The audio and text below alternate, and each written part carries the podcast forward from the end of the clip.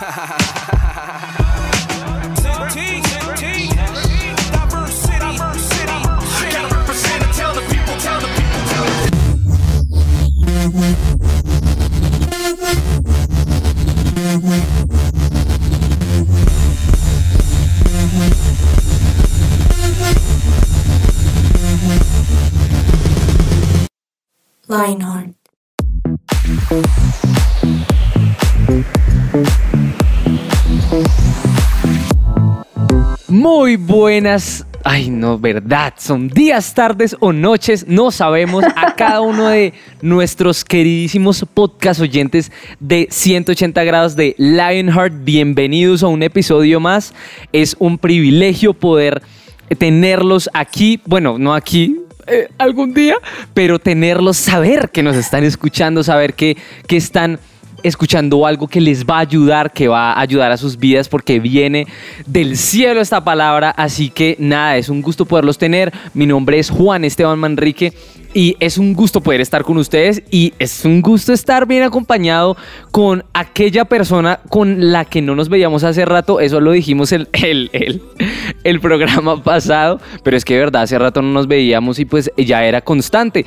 Así que sigue siendo un milagro, lo cual vamos a hablar también de eso hoy. Queridísima Alexa Bayona, ¿cómo te va? A mí me encanta poder compartir contigo este espacio de Lionheart, así que nada, bienvenidos a 180 grados. Para mí siempre es un gustazo poder compartir este espacio, poder hablar. Así que nada, pues tú, tú me dirás. Tú me dirás, tú me dirás. Yo te digo que empecemos este programa. Empecemos este programa porque ya, mejor dicho, o sea, los podcast oyentes y nosotros también debemos estar todos, "Ay, pero que sigue, que sigue, porque les recordamos que esta es la segunda parte de Mundano Yo afirmándolo. Esa es la segunda parte. Así que si no lo ha escuchado, miren, no haga esto. No haga eso, no escuche más este programa. Devuélvase a Mundano Yo parte 1 porque hablamos de cosas muy, muy importantes, muy relevantes que van que son el precedente, el contexto para este programa. Así que vamos, vamos a empezar con todo. O sea, De Alexa, ¿qué, una. qué hay para hoy? O sea, ¿qué hay para comer? ¿Qué hay para hacer? I'll have faith when I have need.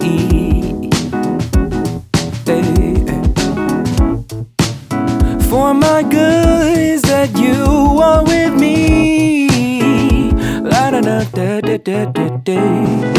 I got a love that will never go away. And I got a love and always here to stay. Hey, no death, no life can move me from your side. Your love will shine all the while. Miren, para hoy hay que comer una frase. Una frase que me tiene a mí pensando y pensando y pensando y es la siguiente. Todos quieren cambiar el mundo, pero nadie piensa en cambiarse a sí mismo. ¿Tú sabes quién dijo esa frase? ¿Quién, quién, quién la dijo? Ari- Ari- Aristóteles la dijo. No, no sé si estoy diciendo, voy a decir bien el nombre, pero la dijo Tolstoy.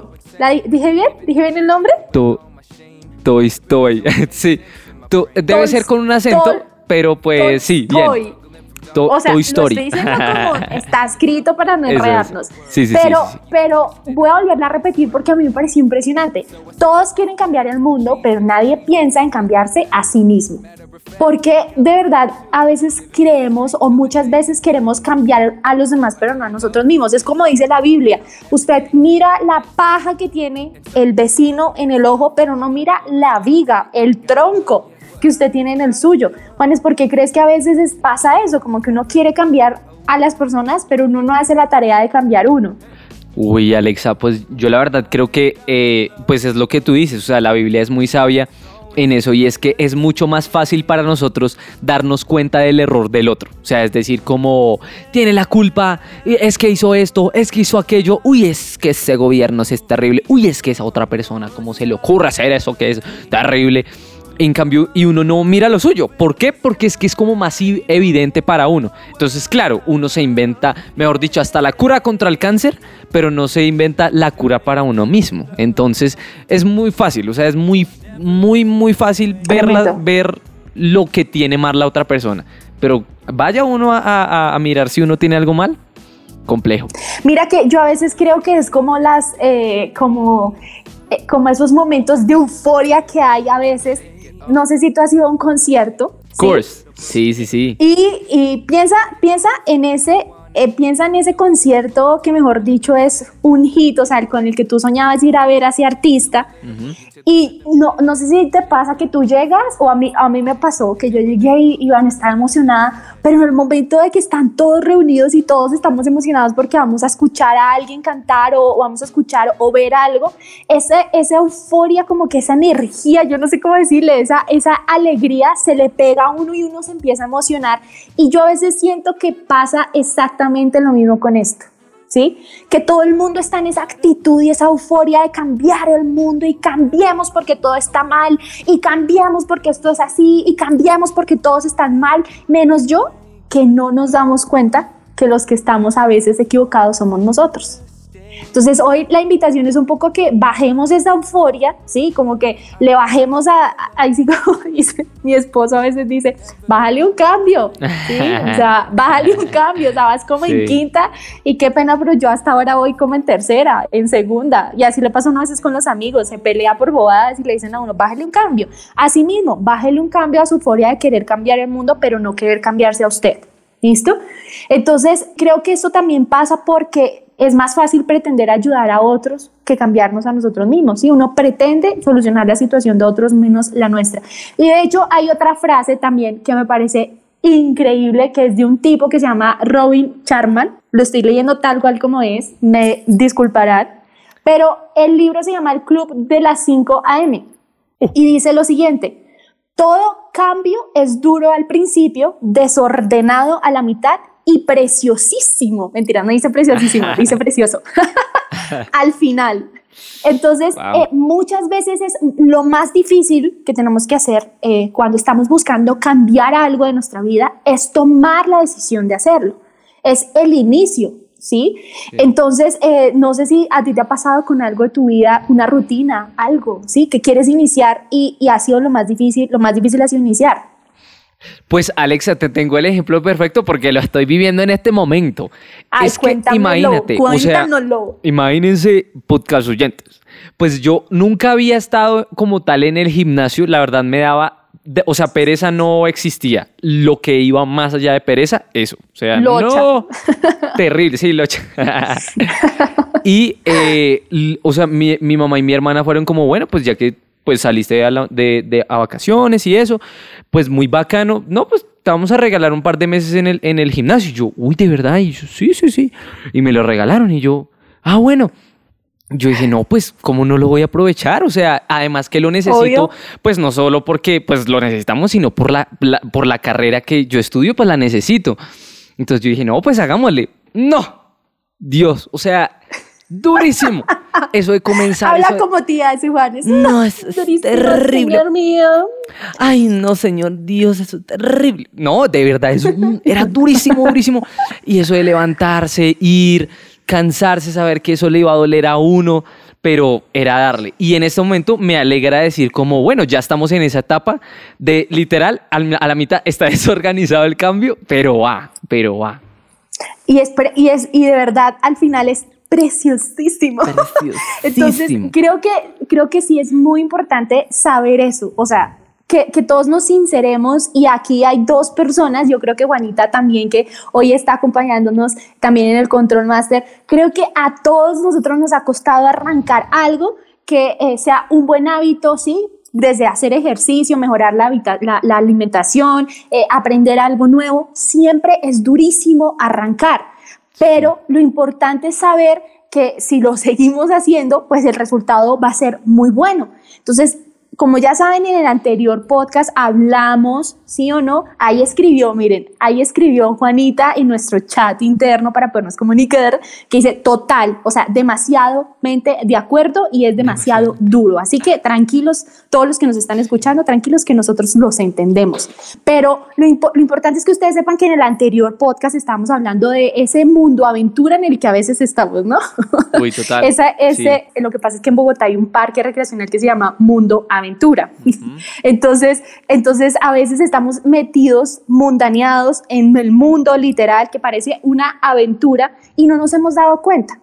Pero hoy lo que queremos es que ustedes sean conscientes, ya con el podcast anterior somos conscientes de que sí hay mundo en, nuestro, en nuestra vida y ahora necesitamos cambiarlo y dejar de alimentar y de darle comida a ese lobo de la carne eh, que lo único que ha hecho es alejarnos de Dios, ¿sí? Y no dejarnos entender que Dios tiene un mejor plan de vida para nosotros.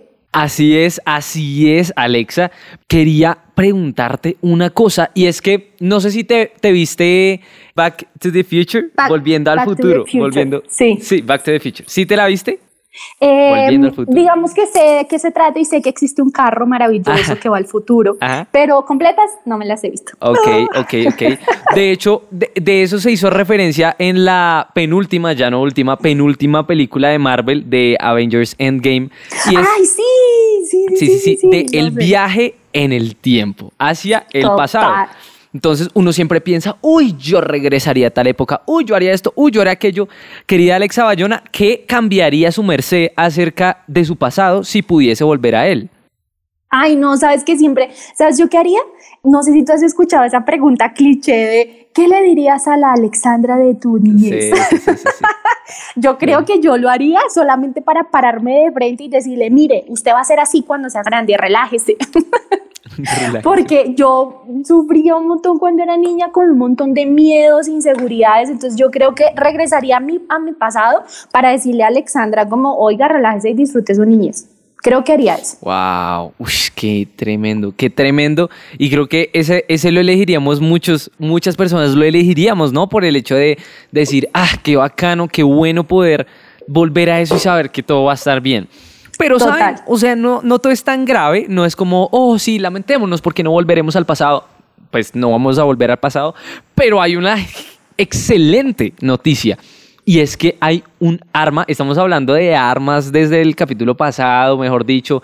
Hay un arma, un poder, pero mejor dicho, maravilloso, que se llama el arrepentimiento y es como una máquina del tiempo. Uno siempre escucha. Wow como arrepentimiento, uno ya dice, ay, no, no, el sermón, porque uno dice, arrepiéntete de tus pecados. Y pues no, no es así, no es tan así. El arrepentimiento es algo maravilloso porque literalmente cambia vidas. ¿Cierto, Alexa? Que total. Básicamente total. Y, y, aparte de todo eso que eh, el arrepentimiento cambia vidas, pues yo también quiero ser honesta. Yo no sé si yo soy el aguafiestas de este programa eh, hoy, pero, pero el arrepentimiento requiere a veces, o sea, requiere sacrificio, ¿sí? requiere eh, eh, cambio, porque voy a contarles la diferencia. Cuando a mí me, me explicaron la diferencia entre arrepentimiento y remordimiento, dije, yo he vivido remordida toda mi vida. Sí. sí, o sea, dije, ¿cómo? No puede ser. Porque realmente arrepentimiento es cuando algo te lleva a cambiar totalmente tu forma de vivir. El remordimiento es simplemente ese, esa incomodidad o esa angustia o ese como, ay, sí, yo sé que estoy haciendo algo mal, pero igual no me importa y sigo viviendo mi vida como la he venido viviendo. ¿Cierto? Entonces, por eso el arrepentimiento es muy importante en este programa, porque ese, ese es el arma o la herramienta que realmente nos va a llevar a cambiar y no sé si en algún momento tú, Juanes, yo, yo no sé por qué estoy pensando en cosas re locas, pero tú nunca te has fracturado un brazo o una mano o has estado inhabilitado de alguna parte. Me esguincé la muñeca, me esguincé la muñeca. Y cuéntame, ¿qué tan difícil era cambiarse de ropa? Uy, no, era complejo porque no le cabían las cosas, uno era todo, oye, por favor, abre. Y si se abría, pues se rompía horrible, entonces era súper complejo. ¿Y, y, y para cerrarse el pantalón? No, pues uno Doloroso. no, uno no podía, no podía. Literal. Y yo creo que, o sea, va a parecer rarísimo el ejemplo, pero creo que ese cambio, ese arrepentimiento es algo parecido. ¿sí? No es una cosa fácil, pero tampoco es imposible, ¿sí? O sea, es- es decir, como que va a implicar una incomodidad, va a implicar un dolor tal vez, arrepentirse y cambiar va a implicar eso, pero al final, pues todo va a resultar bien porque si vamos con Dios, pues todo va a terminar bien, ¿sí? Con Dios todas las cosas son eh, más sencillas en, en sentido figurado, es decir, que Dios nos ayuda a llevar nuestra carga. Pero yo sí quiero que definamos como dice Google, para que esta gente, los que nos están escuchando, digan, ay, qué, qué, qué parleros. es una palabra que usa uno aquí Sí, para sí. decir, ay, qué charlatanes, sí. qué parlón. No, miren, la Real Academia también lo dice, o sea, nosotros no estamos aquí echando cháchara, no, señor. La Real Academia dice que el arrepentimiento es lamentar haber hecho o dejado de hacer algo y volver atrás en una decisión, ¿sí? Entonces, la única razón por la que usted puede volver atrás es para decidir cambiar lo que vivió o lo que está viviendo. Eso es lo único, ¿sí? Pero no para volver atrás a, a, mejor dicho, a lamentarse y a quedarse en su pasado, no, porque Dios finalmente quiere cambiarlo. ¿Sí o no? No, total. Además que el arrepentimiento puede que no te lleve a cambiar completamente lo que pasó, lo que ocurrió en el pasado, ya lo que pasó en el pasado pasó, o sea, ya quedó hecho, pero eso que deja como esas, esas migajas, ese, ¿cómo se dice? Como esas consecuencias que deja para el futuro, para esa persona de, pues que, que sigue después. O sea, eso, el arrepentimiento puede cambiarlo, puede decir, ok, sí, me arrepiento de lo que hice, pero no vuelvo atrás, no pienso en lo que ocurrió atrás, no pienso en el mal que me hicieron, no pienso en lo que hice en el pasado, sino que digo, ok, tengo que tomar decisiones, tienes toda la razón, o sea, Alexa, no eres una guafiesta, no te preocupes, tienes toda la razón, porque uno tiene que sacrificarse y decir, bueno, voy a dejar de hacer esto para cambiar mi futuro, para ser diferente. Y a la hora de ser diferente llegamos a ese punto de quiebre y llegamos a ese que es el milagro del arrepentimiento. ¿Por qué, ¿Por qué es un milagro? Total. Porque es un cambio de 180 grados. O sea, uno puede conocer a Jesús y Jesús lo que da es quita el remordimiento, es como, ¡ay, dame eso, qué asco! Lo clava en la cruz y te da una ropa nueva llamada arrepentimiento, pero solo nosotros somos los que podemos tomarla y decir, listo, yo la tomo, decido cambiar esto y vamos hacia adelante a tener un futuro diferente, no definido por nuestro pasado.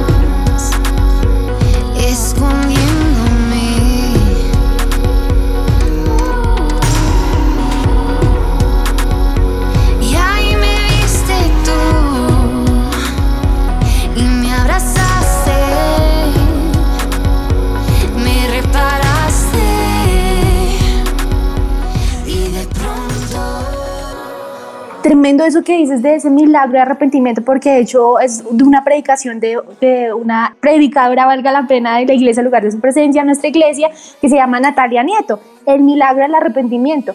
Y, y eso me parece impresionante, ¿sabes por qué, Juan? Es porque cuando uno intenta arrepentirse en sus fuerzas, ¿sí? No logra nada. Ahí es donde aparece el remordimiento y donde uno se frustra, ¿cierto? Pero es milagro, y yo creo que es milagro cuando es Dios hace lo que nosotros no podíamos hacer. O sea, cuando uno dice, miren, yo soy libre de esto, pero solamente porque Dios pudo haberlo hecho. Solamente porque Dios pudo haber puesto ese arrepentimiento en mi ser, en mi interior, por allá en mis entrañas, para que hubiera podido pasar esto. De lo contrario, en mi carne, o sea, ahí sí como estamos hablando de ese lobo carnoso que hay, pues yo no lo hubiera podido hacer. Me dice que, les voy a contar, en un episodio por allá de hace como unas, una semana, yo creo que les contaba que yo tuve una crisis muy fuerte con mi identidad. Fue durísima, o sea, ustedes no se imaginan, creo que es de ha sido las crisis más fuertes que he tenido. Y recuerdo que una vez enfrentando esa situación, yo recuerdo que yo dije, Dios mío, tengo que enfrentar esto. Lo enfrenté y después de que salí de ese lugar donde tenía que hacer eso, yo dije, miren, yo no hubiera podido hacer esto si no hubiera sido el Espíritu Santo que me hubiera ayudado a hacerlo. ¿Sí? Y ahí es Wow. donde uno ve ese Tremendo. milagro. Sí, ahí es donde uno ve a Dios obrando. Y eso me hace pensar en una historia que es la historia de David. Ya, Mujeriego el muchacho, ¿no? Sí, Salió un mujeriego. poquito, un o sea, poquito. ¿Su merced se sabe esa historia? Sí, sí. Há- Hágale, cuéntela. Sí. Cuéntela porque a mí me parece tremenda. Uy, ¿quiere- qué- ¿quieres que la cuente? Perfecto. Há- Hágale, papi, cuéntame esa historia pues, de- del pero- mujeriego del David. pues es que David... ¿Y uy, ¿Sabes qué iba a decir? ¡Que pase el mujeriego! No, esa Alexa. Sí, sí, la referencia vino a la mente, pero no, el hombre ya era no, un hombre cambiado. no. Ay, qué chistoso. Pues es que, no, la, la verdad es que sí, David era un desgraciado. O sea, él la hizo mal. La verdad es que la hizo mal. Sin embargo, bueno, fue- primero, ¿qué fue lo que pasó? Es que el hombre, pues se asomó un día. Él decidió no ir a la guerra. Dijo, Ay, yo soy el rey, no voy a ir a la guerra, perfecto. Me voy a acostar a las 2 de la mañana y me voy a levantar a las 3 de la tarde. Perfecto. Se levantó, fue y se asomó a la terraza y ¡pum! vio a Betsabe, una mujer que le Dicen que era encantó, preciosa. preciosa. O sea, imagínese la mujer de sus sueños así, o sea, literal, literal. Y el hombre, no mejor dicho, o sea, que, acabo Pero de ver. Mira que la, la Biblia dice que se estaba bañando. Si no estoy mal, o sea, Sí, la Biblia sí. dice que ya estaba desnuda y se estaba duchando. Y David, por estar donde no tenía que estar, vio lo que no tenía que ver. Y continúa la historia. Total, y es que, o sea, de, de verdad, David hizo las cosas mal y fue buscando eso paso a paso. O sea, él no se detuvo en un principio sabiendo que estaba mal, sino que siguió. Entonces, a la hora de verla, dijo, no, pues yo soy el rey, voy a traerla a mi casa. La invitó a la casa, se acostó con ella. la- Tremendo. pues, o sea, se acostó con ella y al final dijo como, ay, no, o sea, no fue como, la embarré y ahora qué voy a hacer.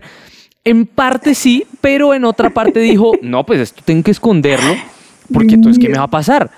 Pues el hombre, va, ¿qué pasa? Ella era la esposa de su soldado más fiel, su soldado más leal. Ur- Tremendo. Urias, ¿cierto? Urias. Sí, sí, señor. ¿Qué pasa? Va y le dice al comandante, a Joab, que lo ponga de primerita, en la primera línea de la batalla. A los de la primera línea de la batalla siempre los matan. ¿Por qué? Porque llegan los arqueros, porque llegan los más fuertes hacia ellos. ¿Qué pasó? Murió. Básicamente, básicamente, David mandó a matar a Urias. Se quedó con Betsabé. ¿Qué fue lo que pasó? ¿Decimos la consecuencia o la dejamos ahí? No, vamos a dejarlo ahí para que la Sí, gente vaya y busque la historia completa Vaya, y la la lea porque es, es impresionante. Sí, sí. Pero ¿saben qué es lo increíble de esta historia y que a mí me asombra? Es que pasado todo eso que pasó, imagínense que Dios decide llamar a David el hombre conforme al corazón de Dios. Y te digo, Qué locura. o sea, este hombre fue y se acostó con la mujer de otra persona, o sea, estaba casada, ¿sí? Y aparte de eso, Dios mío, o sea, eh, fue y mandó a matar a alguien, o sea, era culpable de la muerte de una persona. Y dice, ¿cómo lo llama un hombre conforme al corazón de Dios? Y la respuesta está en que él se arrepintió. David se arrepintió, pero es un arrepentimiento de verdad, que él cambió. Por eso Jesús dice, es un hombre conforme al corazón de Dios, porque él realmente cambió y su cambio se vio desde adentro, ¿sí? Y seguramente ese cambio hace que las acciones que tú haces también cambien. Entonces, por eso es muy importante que nosotros incluyamos a Jesús, incluyamos al Espíritu Santo, incluyamos a Dios en ese proceso de cambiar, porque volvemos a decir, es el milagro del arrepentimiento. Solamente Dios podría llevarnos hasta ese estado de arrepentimiento para que podamos cambiar y tener una vida diferente. Pero lo más impresionante también es que eh, hay una oración que David dijo cuando se arrepintió y dice lo siguiente, para ti la mejor ofrenda es la humildad. Tú, mi Dios, no desprecias a quien con sinceridad se humilla y se arrepiente. Y de hecho es que la Biblia es muy clara. Yo no sé si tú lo has leído, Juanes, pero yo lo he leído muchas veces en la Biblia que Dios menosprecia a alguien es orgulloso. O sea, es como a ese, Dios mío, Señor, es como huevo picho. no, sé, cómo pensé, no sé por qué se me ocurrió eso, pero es que el olor a huevo picho es terrible. Sí, a, a huevo dañado es terrible. Sí, a ese yo lo menosprecio, pero al que decide ser humilde, al que está en el camino a ser humilde, a arrepentirse, a ese yo lo acojo, ¿sí? Con ese yo quiero realmente cumplir mi propósito. Entonces, sí creo que es muy importante que entendamos hoy que el arrepentimiento es la llave, es la herramienta que nos va a llevar a cambiar y dejar ese dejar de alimentar ese lobo de la carne y poder alimentar al lobo de verdad, al lobo que Dios quiere que nosotros llevemos dentro, que es el espíritu, su Espíritu Santo. Wow, qué increíble, Alexa. Y tienes toda la razón, porque si bien va a tener que vivir un lobo en nosotros, o sea, pero nosotros somos los únicos que decidimos cuál va a vivir. O sea, no, Como decíamos en el primer podcast, Exacto. literal. Así que si no lo ha oído, va, o sí, si no lo ha oído, vaya, ahora mismo. Y Por es que sí, o sea, uno de los dos tiene que ganar. Y vamos a, vamos a tener esos tipsitos que nos van a ayudar para, para ganar esa batalla, para dejar que el Espíritu Santo gane, porque, queridos amigos, o sea, nunca, nunca nos vamos a librar de la carne. O sea, eso es una realidad. Mm. La tenemos acá, o sea, si nos queremos librar, pues tenemos que morirnos. Y nos morimos cuando el Señor nos diga. Pero mientras tanto, no todo tiene que ser un calvario. Para nada. Para eso vino. Jesús, para morir por nosotros, para que nuestra carne muriera y que viniera el Espíritu Santo.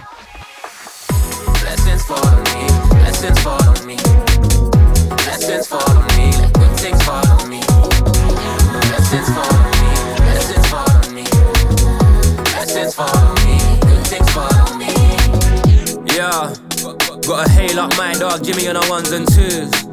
Real talk looking back, my bro, I don't know how we made it through. Got bros in a graveyard and I got bros in a jailhouse too. One thing about life is one plus one ain't always two.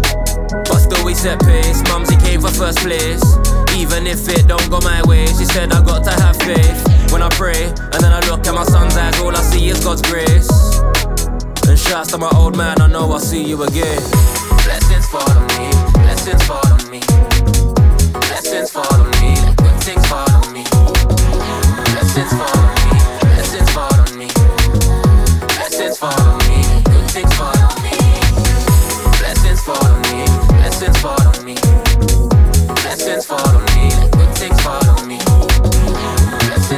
Entonces, primero que todo, es arrepintámonos de verdad. Corramos a los brazos de Dios, aunque nos sintamos los más cochinos, sucios, porcos, mejor dicho. Porque, o sea, ya la embarramos. Ya, ya la embarramos, ya es como, no, ya estamos pensando en ese pecado en ese momento y es como, ay, no, pero como lo hice, no podemos volver al pasado. Pero ahí está Dios, como en Lucas 15, que está la, la historia del hijo pródigo, diciendo, mira, no me importa si te revolcaste en lodo, no me importa si hiciste mil y una cosas, ven, yo estoy, estoy esperando para abrazarte. No me importa si crees que estás muy sucio, nada, ven, ven, yo te quiero conmigo. Eso es lo que Dios busca. Arrepintámonos de verdad. ¿Y cómo se busca ese arrepentimiento? Con el Espíritu Santo, pidiéndole, Espíritu Santo, yo no puedo solo, ayúdame, dame ese arrepentimiento para ir a Dios y no volver a ser igual. Eso nos va a cambiar la vida. Segundo, memoricemos versículos que nos den fuerza para decir que no. Digamos que día, no, no, mi papá nos decía como, oiga, pero es que ustedes le dicen, nunca le dicen que no a sus amigos. ¿Qué tal? No, te- siempre salen a todo. Y es como, oiga, sí. Y, y así cuando le dicen a Juan es lave la losa, Ah. ahí se dice no, ¿cierto? Ahí, esa es la única, ra- es el único momento en que Juanes usa el no, ¿sí? O sea, Juanes, lave la losa. ¿Qué? Ay, no. Eso es calumnia en contra mía. Yo siempre digo, amén, claro que sí. Dale pues. Ay, sí, claro. Pregúntales a mis papás, pregúntales a mis papás. A decir que no. Debemos decir que no. Y lo único que nos va a ayudar son memorizar versículos. Uno se memoriza todo, mejor dicho, diálogos de Friends, eh, películas, eh, música, pero a la lata. Y música que ni siquiera nos ayuda para nada. Bueno, memoricemos versículos. Versículos que digan Wow. no. Versículos que digan, somos templo del Espíritu Santo, por ende no nos dejamos guiar por nuestra carne. El hecho de que fuimos trasladados del reino de la oscuridad al reino de la luz. Al ser trasladados al reino de la luz, miren, llega un punto en el que estamos tan llenos del Espíritu Santo, tan llenos de Jesús, que ya uno, uno piensa en el pecado y es como, pues es que no lo necesito. A ese punto debemos llegar y vamos a llegar, pero si nos esforzamos y buscamos al Espíritu Santo. Tercero, poner límites frente a las cosas que alimentan nuestra carne. Sí debemos memorizar la Biblia, sí debemos correr a Dios y arrepentirnos, pedirle perdón y buscarlo todos los días, pero si decimos, ay, sí, Dios, perdóname, no, yo recibo tu perdón, gracias, amén, y voy y mm, me veo con una chica solas otra vez y voy y me veo con los la misma gente que siempre me influencia para mal, ¿de qué me sirve? O sea, de nada, de nada. Entonces cambiemos eso, tenemos que poner límites de una vez. No, yo no me voy a ver con esta persona. No, yo no me voy a encerrar con este aparato. No, yo no voy a, yo no voy a seguir oyendo esta música porque me está llevando a ser violento o me está llevando a, a cosas obscenas. Tenemos que poner límites. De lo contrario, van a excederlos y el único que excede es como un camión. Digamos, estamos en clase, estoy en clase de conducción y nos decía, pues papi, ¿para qué están las barras de, de al lado? Pues para que usted no se mate cuando al, al- al irse al barranco. No nos abrillemos a esos límites porque llega un momento en el que Total. nos encontramos una piedra, empezamos a, a deslizarnos y rompemos esos límites. No, vayámonos lo más fuera de los límites que podamos. Y literal la Biblia es clara porque dice, la fe sin acciones, sin obras, está totalmente muerta. Así que si usted cree en Jesús, si usted cree que Dios puede ayudarlo a encontrar, a llegar a ese, estado de arrepentimiento en el cual usted puede eh, em, cambiar su vida, tiene que saber que tiene que tener acciones en su mundo físico, porque si no, eso que usted cree está totalmente muerto, no va a servir de absolutamente nada. Y algo que yo quería añadir a ese primer punto de arrepentirnos de verdad, ¿sabes cuál es, Juanes? Creo que es importante. eh, yo a veces creo que el espíritu es como un pedazo de plastilina. Cuando tú agarras la plastilina que está guardada en el empaque, está dura, ¿sí o no?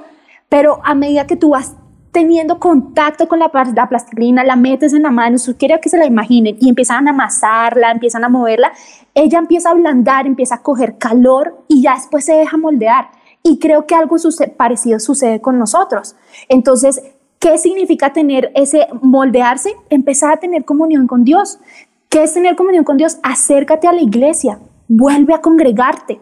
¿Sí? No dejes de congregarte, no dejes de tener amigos que te puedan acercar a Dios. Sigue leyendo la Biblia, ¿sí?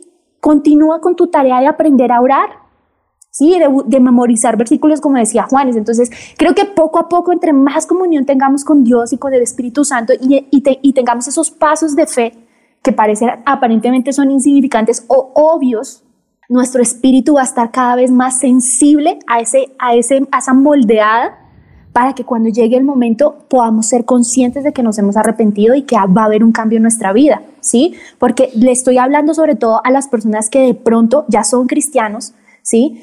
Pero por circunstancias de la vida se han alejado de Dios o han pasado cosas. No venga, regrese otra vez. Sí, no deje que el diablo lo aleje de Dios, no deje que sus pensamientos lo alejen. Más bien regrese porque hay algo especial que se llama el arrepentimiento y Dios va a estar dispuesto ahí para perdonarlo. Y hay otros dos puntos que yo quiero dejar. Uno tiene que ver con ayunar esos hábitos que alimentan la carne. Y creo que está muy relacionado con lo que tú decías de si allá están esos amigos que me hacen daño, pues no voy. ¿sí? Imagínense que mi hermano menor, precisamente para buscar este cambio en su vida, eh, él tuvo que alejarse de sus amigos y era impresionante porque a veces le escribían y yo veía en su cara el, o sea, lo duro que era no responder, lo duro que era no contestarle el teléfono y lo duro que luego se convirtió en tener que eliminar los números de sus contactos. ¿Por qué? Porque él quería un cambio y eso implicaba acciones. Entonces, si usted tiene que ayunar esos hábitos o esas cosas que están detonando, están detonando que su carne lo controle, ¿sí? O que están detonando que usted siga viviendo de esa manera que nada que ver, ¿sí? En rabia, en envidia, en celos, en crítica, en, en algún pecado en específico que lo hace vivir como el mundo quiere que nosotros vivamos, o más bien el diablo quiere que nosotros vivamos, pues nada, ayúnelos. ¿Eso qué quiere decir? Evítelos. Diga un día, hoy no voy a hacer esto. Y poco a poco vaya aumentando la cosa. Hoy no, ya después dos días no, tres días no, cuatro días no, hasta que usted empieza a lograr la victoria. Pero cosas físicas hay que hacer. Y, las, y la quinta, levantarnos cada vez que cedamos. ¿Eso qué significa? Que la vamos a embarrar, ¿sí? Que nuestra tarea a arrepentirnos y a, y a tener un cambio de vida la vamos a embarrar. Pero lo importante es que usted haga lo que hizo David, ¿sí? Miren, David, ese pecado que cometió David en la historia que les contamos no fue el único. Él cometió muchos otros pecados y la embarró muchas otras veces con muchas cosas. Pero ahí está el resultado de volver otra vez a Dios y como decía el versículo, humildes y con un corazón sincero pidiendo que Dios nos perdone para poder recibir ese arrepentimiento. Y de hecho, mira que hay un versículo para ya cerrar este podcast que me pareció que estuvo increíble, ¿no? Sí. Me pareció que estuvo muy chévere. Total. Espero que ustedes, todos los que llegaron hasta el final de este episodio, lo hayan disfrutado tanto como nosotros. Mm. Pero hay un versículo en Gálatas 5 que me parece espectacular y dice, los que pertenecen a Cristo Jesús han clavado en la cruz las pasiones, los deseos de la naturaleza pecaminosa y los han crucificado allí. Ya que vivimos por el Espíritu, sigamos la guía del Espíritu en cada aspecto de nuestra vida. Eso quiere decir que tenemos que incluir a Dios en todas las áreas de nuestra vida y que cuando recibimos a Jesús, Él ya hizo una obra en nosotros, pero es parte de nuestra tarea creerla y vivirla, hacer todo lo posible para poderla vivir. Entonces, lo importante es que usted sepa que para todo eso que usted está viviendo, ese lobo de la carne que usted tiene, hay una solución y Jesús está ahí dispuesto y presto para ayudarlo a salir de esa situación. Así es, qué increíble Alexa, de verdad que me encantó este podcast poderlo compartir este tiempo contigo y con nuestros queridos podcast oyentes y es que es un tema extremadamente relevante porque no es de, uy, la embarraste, no, viejo, ya, ya que, no, ya qué cosas, no. O sea, pero tampoco tienes que seguir así, tampoco tenemos que seguir, no, pues es que ya la embarré, pues, pues, ¿qué hago? Pues, bueno, pues la puedo seguir la embarrando. No, no podemos cambiar. Busquemos esos brazos de, Dios, que Él está ahí. O sea, digamos, hoy leía algo impresionante y es que decía, sube al monte, o bueno, ven a la tienda, ven, ni siquiera entra a la tienda de reunión, ven a, al- al- a la puerta de la tienda de reunión, reunámonos, estemos juntos y hablemos como amigos. No, no. O sea, Dios ahí nos está esperando. Así que vayamos a Él. Vamos a arre- arrepintámonos y miren, nuestra vida va a cambiar por completo. Total, así que gracias por habernos acompañado en esta segunda parte de Mundano Yo. Esperamos que lo compartan, que lo puedan disfrutar y que al final, como nosotros, hayamos podido entender que Dios tiene un mejor plan para nuestra vida, que es vivir en ese arrepentimiento y en ese perdón que Él tiene para nosotros. Así que gracias por habernos acompañado, fue un gustazo poderlos acompañar y que nos hayan escuchado también. Así que nada, nos volvemos a encontrar en un siguiente episodio. Chao, chao. ¡Chao!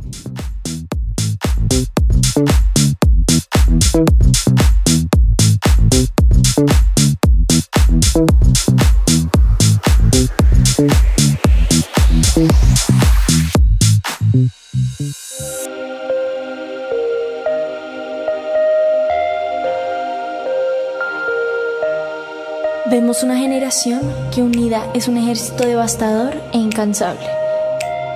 Un ejército que lucha sus batallas con ojos cerrados. Vemos una generación que al salir el sol ellos salen con él. Su motivo, expandir su nombre.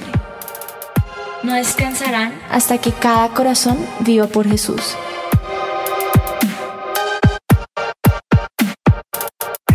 Vemos una generación cuya pasión y santidad quema los ojos de quienes los miran.